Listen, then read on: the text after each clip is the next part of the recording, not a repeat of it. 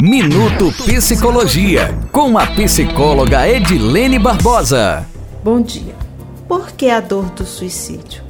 Porque são pessoas com sofrimentos que querem se livrar de suas dores emocionais, dores físicas, dores espirituais. Estas dores são subjetivas, têm pluralidade de variações. Essas pessoas não querem se matar, querem voltar a viver.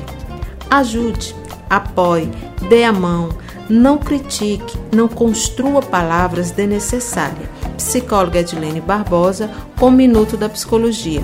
Para maiores informações, me siga no Instagram, arroba Edilene Barbosa Psicóloga. Minuto Psicologia, com a psicóloga Edilene Barbosa.